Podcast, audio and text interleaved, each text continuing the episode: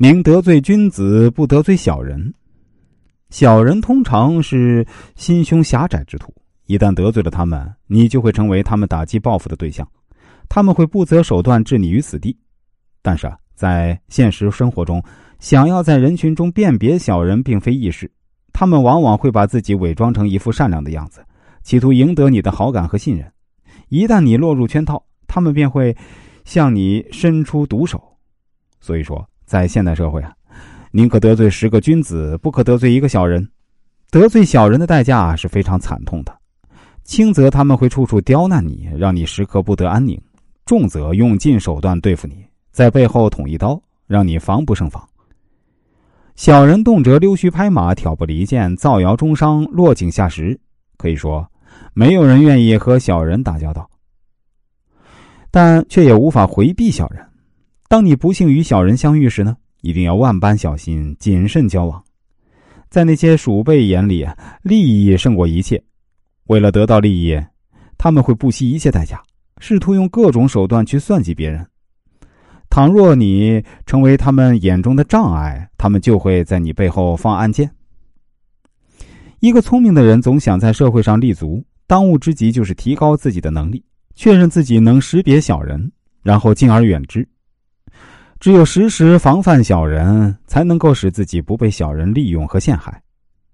当你得罪了君子之后呢，他只是伤心，不会施加任何不利于你的报复；当你得罪了小人，即便是无心之过，他也会怀恨在心，伺机报复。就算从前你对他有再多的恩德都没有用。很多时候，如果不遇见事情，你也很难知道谁是君子，谁是小人。自古以来，会做事的终究不如会做人的。无视人情的君子，往往历经艰险；飞黄腾达的，则多是左右逢源的人情老手。伟杰是一家广告公司的策划总监，业绩向来不错，上司对他也很重视。可是，慢慢的，伟杰感觉到上司对他的态度有了些变化，总之有一种疏远感。好几次啊，他都被上司当众指责。这对于爱面子的伟杰来说实在难以忍受。有一次，他又被上司叫了去，一进门，上司便高声呵斥。伟杰受了莫名其妙的批评，心里觉得特别冤屈，就告知了同事秦伟。秦伟是他刚进公司就认识的同事，一直以来两人都很要好。伟杰也把他当成了自己的朋友，经常跟他说些自己的心里话。而每次他说的时候呢，秦伟都静静的听着，时不时应和他一些话。这次啊，秦伟更是一边对他表示理解，一边痛斥这位上司的斑斑劣迹，让伟杰心觉舒畅，也感到了很多安慰。几天之后，伟杰刚进公司就被上司叫了去，除了几句训斥，上司竟然掷地有声的宣布免去他策划总监的职务，由他最要好的朋友秦伟接手。此时的伟杰顿时五雷轰顶，呆呆的站在原地啊，他满心愤慨。他实在接受不了这样的决定。几天后呢，伟杰就提出了辞职。伟杰后来才知道，原来是秦伟给他使绊，把那天啊他们谈话的内容添油加醋的告诉了上司。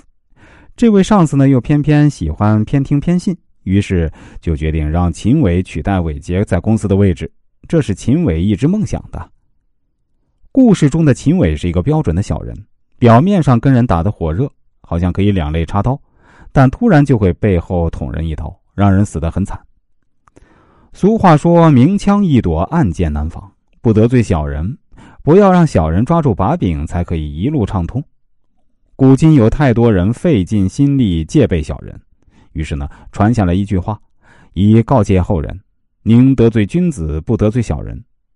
得罪了君子，我们还能明白因缘，设法补救；得罪了小人，却让我们如坠云雾之中。遇害了也想不起是谁，得罪了君子，或许会结识多位朋友。君子只认礼不记仇，事情过了便云淡风轻。得罪一个小人，便多了个敌人，从此一刻也不安生。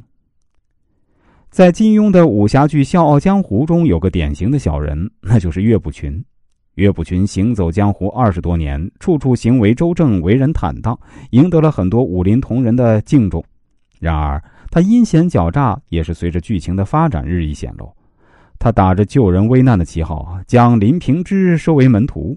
为了能够得到武林秘籍、辟邪剑谱、修炼成绝世武功、称霸武林，他精心策划了女儿和林平之的婚姻，最后竟置女儿的终身幸福于不顾，将林平之置于死地。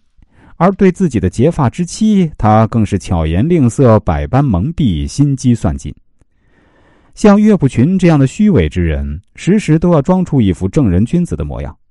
他们的内心世界和外在表现有着巨大的反差。某种程度上讲，伪君子比真小人更恐怖。真小人是低档的无赖，伪君子则是高档的小人。与君子相遇是幸运的，君子谦恭忍让，他们通常对你的所作所为一笑置之，甚至给你真诚的建议。但小人则不同，他们往往戴着伪善的面具，造谣生事，挑拨离间，忧仇必报。拍马奉承，落井下石，他们善于坑害别人，而现实生活中，小人往往不会表露出来。他们要么以沉默寡言的形象出现，要么假装热情真诚，似乎与你亲密无间。殊不知，这正是他们赢得你信任的武器。我们想要保全自己，就要努力提高自己，时刻牢记“宁得罪君子，不得罪小人”的古训。在现代社会中，宁可得罪君子，不可得罪小人。得罪小人的代价是非常惨痛的，轻则他们会处处刁难于你，叫你时刻不得安宁；重则用尽手段对付你，在背后捅你一刀，让你防不胜防。